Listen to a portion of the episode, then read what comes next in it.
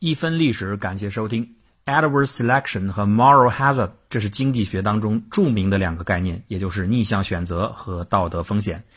听这个名称，可能大家并不知道这是在说什么。那么，我们就先来讲讲他们在经济学当中有两个著名的例子。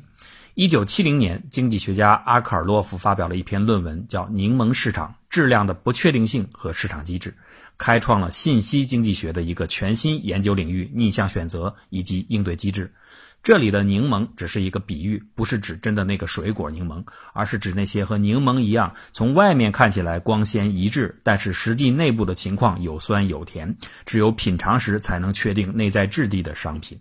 阿克尔洛夫发现，在旧车交易市场上，购买者对于大量二手车的真实车况是不了解的。很多车从外形、公里数、轮胎磨损程度这些简单特征来判断，大体接近，但是真实的使用程度可能天差地别。这些信息只有卖主才能够真正了解。但是卖主通常并不会主动提供这些信息，这就构成了信息不对称。为了应对这种情况，买车的人只能采用一种平均估值策略，就是根据以往众多二手车的平均质量表现，对某辆车的车况做出一个评价，并且给出相应于这个平均质量的价格。在这种情况下，有些人就能买到高于平均质量的二手汽车，这运气好就叫甜柠檬；而另外一些人运气不好，就只能买到低于平均质量的汽车，也就是酸柠檬。甜柠檬的主人当然知道自己的车辆估值偏低，所以就会退出交易。而随着高质量二手车的逐渐退出，又会导致旧车市场上的二手车的平均质量进一步下降。那么买主愿意支付的平均价格也随之下降，导致次高质量的二手车也退出市场。如此循环下去，最后旧车市场上只剩下最低质量的汽车，市场萎缩甚至关闭。通常的经济理论和常识都告诉我们，人们应该是越来越选择高质量的产品。可是，在上面的故事中，大家却不约而同地选择低质量的商品。这种现象就叫做逆向选择。在逆向选择中，信息的不对称发生在订立交易合约之前，也就是卖主对买主占有信息优势。但是如果状态异位，信息的不对称发生在契约之后，买主对卖主占有信息优势，那就会出现另外一种重要的现象，叫做道德风险。我们还来看一个经典的例子。二零零一年的诺贝尔经济学奖得主斯蒂格里茨在研究保险市场时发现了一个案例：在美国有一所大学，学生的自行车经常被盗，几个学生认为这是一个商机，可以开展盗窃方面的保险业务。于是他们经过调查和统计，确认校园内的自行车平均失窃率约为百分之十。这样，他们就发起了一个保险，保费是自行车标的物的百分之十五。按照常理，这个项目应该能够赚到百分之五左右的利润。然而，在该保险运作一段时间后，学生们却发现自自行车被盗的比率迅速超过了百分之十五。原因是投保后的学生因为有了保险的保障，所以对自行车的安全防范措施明显减少，导致自行车更容易失窃。在这个例子中，买家一旦获得了合同保障后，就有意或无意地调整了自身的行为方式，造成了卖家的潜在损失，这就是道德风险。而出现道德风险的根本原因是在交易后，卖家无法有效地监控和得到买家的行为，这就构成了信息不对称。所以你看，无论是逆向选择还是道德风险，其背后的主要推动因素都是信息不对。对称，因此对他们的解释其实可以统一在一起，这就构成了信息经济学的基础内容。描述这两种现象，可以用一个统一的数学模型，就是委托代理模型，也叫做主客模型 （Principal Agent）。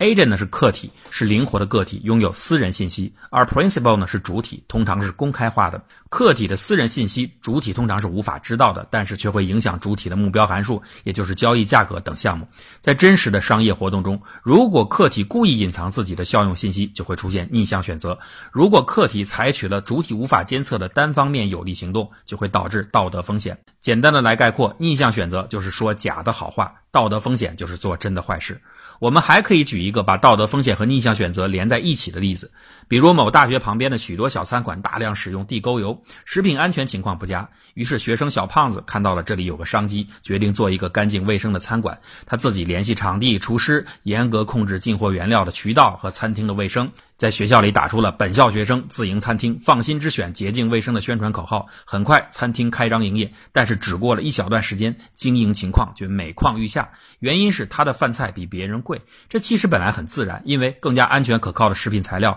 以及维护洁净的餐厅环境都需要支付更高的成本，所以价格自然更高。但是周围的学生在过了最初的新鲜感之后，都在盘算一个问题：这个小胖子的餐厅真的干净吗？他就不使用地沟油吗？他的饭菜比别人贵了百分之十五。万一他只是虚假宣传，没有像承诺一样去做，岂不是白白赚了我们付出更高的餐费？现在这样的骗子太多了，与其这样，还不如吃那些便宜的饭店。虽然里边可能有地沟油，但毕竟他们的价格方面是真实的低，总比小胖子安全性方面可疑的高，更加容易判断。所以小胖的生意越来越不好，这个过程就是逆向选择。不过小胖子也调整了策略，他决定打破信息不对称，他公开展出自己所进的油品。把所有的原材料都堆放在公共视线可以观察的地方，并且做了开放厨房活动。慢慢的，小店安全卫生的形象终于树立起来，周围的同学都开始信任这家小店，相信他们的食品质量安全可靠，并且愿意支付更高的价格。再到后来，小胖子的店铺成了品牌，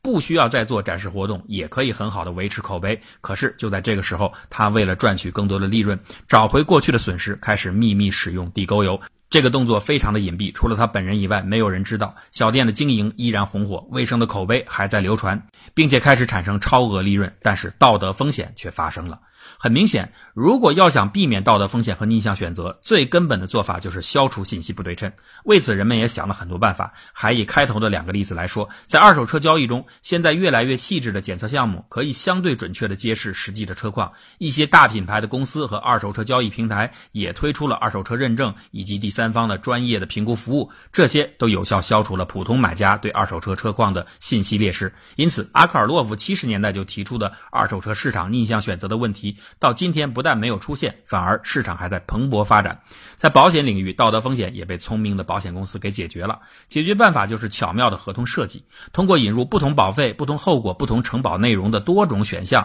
可以让保险公司在不必特别去了解买家具体行为信息的情况下，让客户自己去选择最有利于保险公司的合同。这个办法的实质就是把不同后果所产生的可能利润去跟客户分享，从而让客体与主体成为利益攸关方，就 stake。Holder 这样的一致利益就可以避免客体的道德风险。然而，并不是所有的信息不对称市场都可以这样轻松的破解道德风险和逆向选择的难题。比如我们刚才举的后面的小胖餐厅的例子就是一个难点。不管是逆向选择还是道德风险，在这个环境当中其实都很难打破。先说逆向选择，虽然在例子当中，小胖子通过安全展示的办法就打破了大家的逆向疑虑，然而在实际生活中，我们有多少人看到真实的餐厅是这样去做的？我们有多少人在真实就餐的场景中会去想到特别看一下餐厅的厨房和食材？真实的市场远比设想的故事更有说服力。大多数人判断餐厅的食品安全水平，不是去看开放厨房或者看食材，即使饭店公开了这些信息，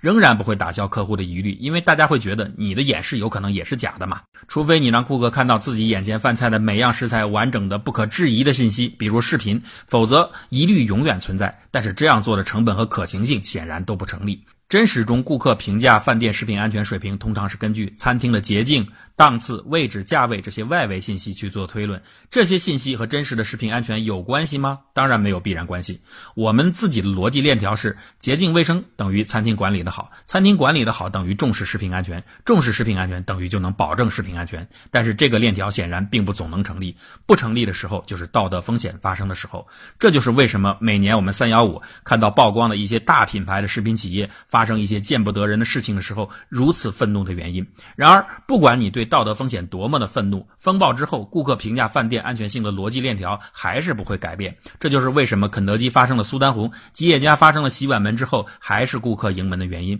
因为他们还是更符合我们内心深处的评判标准。人们为什么不改变自己的评判标准呢？答案是无法改变，因为打破信息不对称是需要成本的。当为了获得足够的信息要支付的代价过高时，人们只能选择简单的、相对有效的逻辑链条去应付实际情况。这其实就是信任产生的。根源，因为我们付不起不信任的检查代价。举个实际的例子，蜂蜜造假就很好的体现了这一点。最开始造假者想到蜂蜜是甜的，那我就往里添糖。但是天然蜂蜜的蔗糖含量不高于百分之十，所以通过色谱方法很容易就测定蜂蜜当中的蔗糖含量，因此就能识别出掺入蔗糖的假蜂蜜。接下来造假者就懂得了，哦，蜂蜜原来主要不是蔗糖，而是葡萄糖和果糖。那我就开始往里添果葡萄糖浆和香精，改进的掺假蜂蜜完全符合国家标准，甚至有些达到了欧盟的标准。检查者们针对果糖的这次升级，又开发出了一种碳同位素比值法来区分假蜜。因为果葡萄糖浆属于 C 四植物，是由玉米淀粉转化而成的，而天然蜂蜜的蜜源植物一般是 C 三植物。这样通过检验 C 三还是 C 四，就可以区别假蜜。造假者又再次进化，你查 C 三，我就也用 C 三。于是大米、甜菜等做成的果葡萄糖浆就被加入了蜂蜜中。这再次让检验者作难。虽然这次依然提出了液相分离同位素质谱法来作为检验手段，但是已经不是那么有效了，因为出现了对某些真正的天然混合蜂蜜错误鉴定为假的情况。如果你再考虑到有些造假者他不会完全用假蜜，而是用真蜜假蜜混合，那就更加难以检测了。通过这个例子可以说明，仅仅依靠监督检测是不可能全面打破信息不对称的。检测的成本巨大，诚信和信任体系建设仍然是主要的，甚至可以说是唯一。一的整体解决方案，检测很重要，但是要把这种有限的资源集中于解决道德风险问题，而不是逆向选择。监督体系不是确保每个卖家都要公开自己的真实信息，因为你做不到嘛，而是让那些已经获得信任和消费者契约的企业不去触碰道德风险。简单的来说，我们不是去整治每个路边摊，而是要严格查验正式经营的饭店。某种意义上来说，逆向选择是经济弱势的人群争取节省成本的一种自动的调节机制。很多并不一定干净的餐馆的存在，是仍然有大量的人群其实愿意接受那样的卫生水平而获得较低的餐饮价格。虽然他们也抱怨食品不卫生。雾霾的存在是北京周围那些经济并不发达的河北、山东、山西、河南的省份，那些人民同样希望获得更好的物质生活条件，他所愿意支付的环境成本，尽管他们也不满意空气。说一句犯众怒的话，地沟油的广泛存在，是因为很多人其实可以容忍它。国家食品卫生管理部门就算真的研发出了地沟油的鉴定方法，大概也杜绝不了地沟油的使用，因为这是逆向选择。真正要紧的是，不想吃地沟油的人得有确保吃不到地沟油的渠道，这才是问题的关键，也就是道德风险问题。在逆向选择压力下，高水准、高诚信的经营要支付成本，但是相应的也会收获回报，那就是品牌和信任。反过来，品牌和信任又解决了人们选择高品质商品时的信息不对称问题，这是一种良性的循环。但是道德风险会逆转整个情况，这才是最根本、最致命的。它构成了对经济优势层级的人们选择自己理想生活方式的一种挑战。说大点，它影响了人们的未来，因为大多数的人最后都会走向高品质的生活。因此，集中有限的资源，确保对道德风险发生的高检出率和严管，每犯必罚，这才是正确的应对策略。不过话说回来，监督和追查也是一个系统问题。饭店的食品出问题了，可能不是他们的故意，因为进货的超市卖了假油；超市的货源有了问题，可能不是他们的故意，因为出售的粮站卖了假油；粮站的采购有了问题，可能不是他们的故意，因为卖油的农民自己掺了地沟油。作假的农民可能觉得自己很无辜，因为周围的村民不少人都这样做。周围的农民也觉得很不平，因为村干部把我们的地都私自卖了，我们不会别的手艺，只能做点假赚点钱。如果一个社会儿女都以有一个能铲事的爹为荣，老婆都以有一个能托关系解决自己户口问题的老公为荣，老师们都以自己可以说情把亲戚调进重点学校为荣，看病的病人都以认识知名大夫可以加塞看病为荣，人人都可以大谈特谈社会的不诚信，而从来不反思自己所做的那些符合酒桌上的主流价值但却见不得阳光的事迹，我不相信这个社会的道德是没有风险的。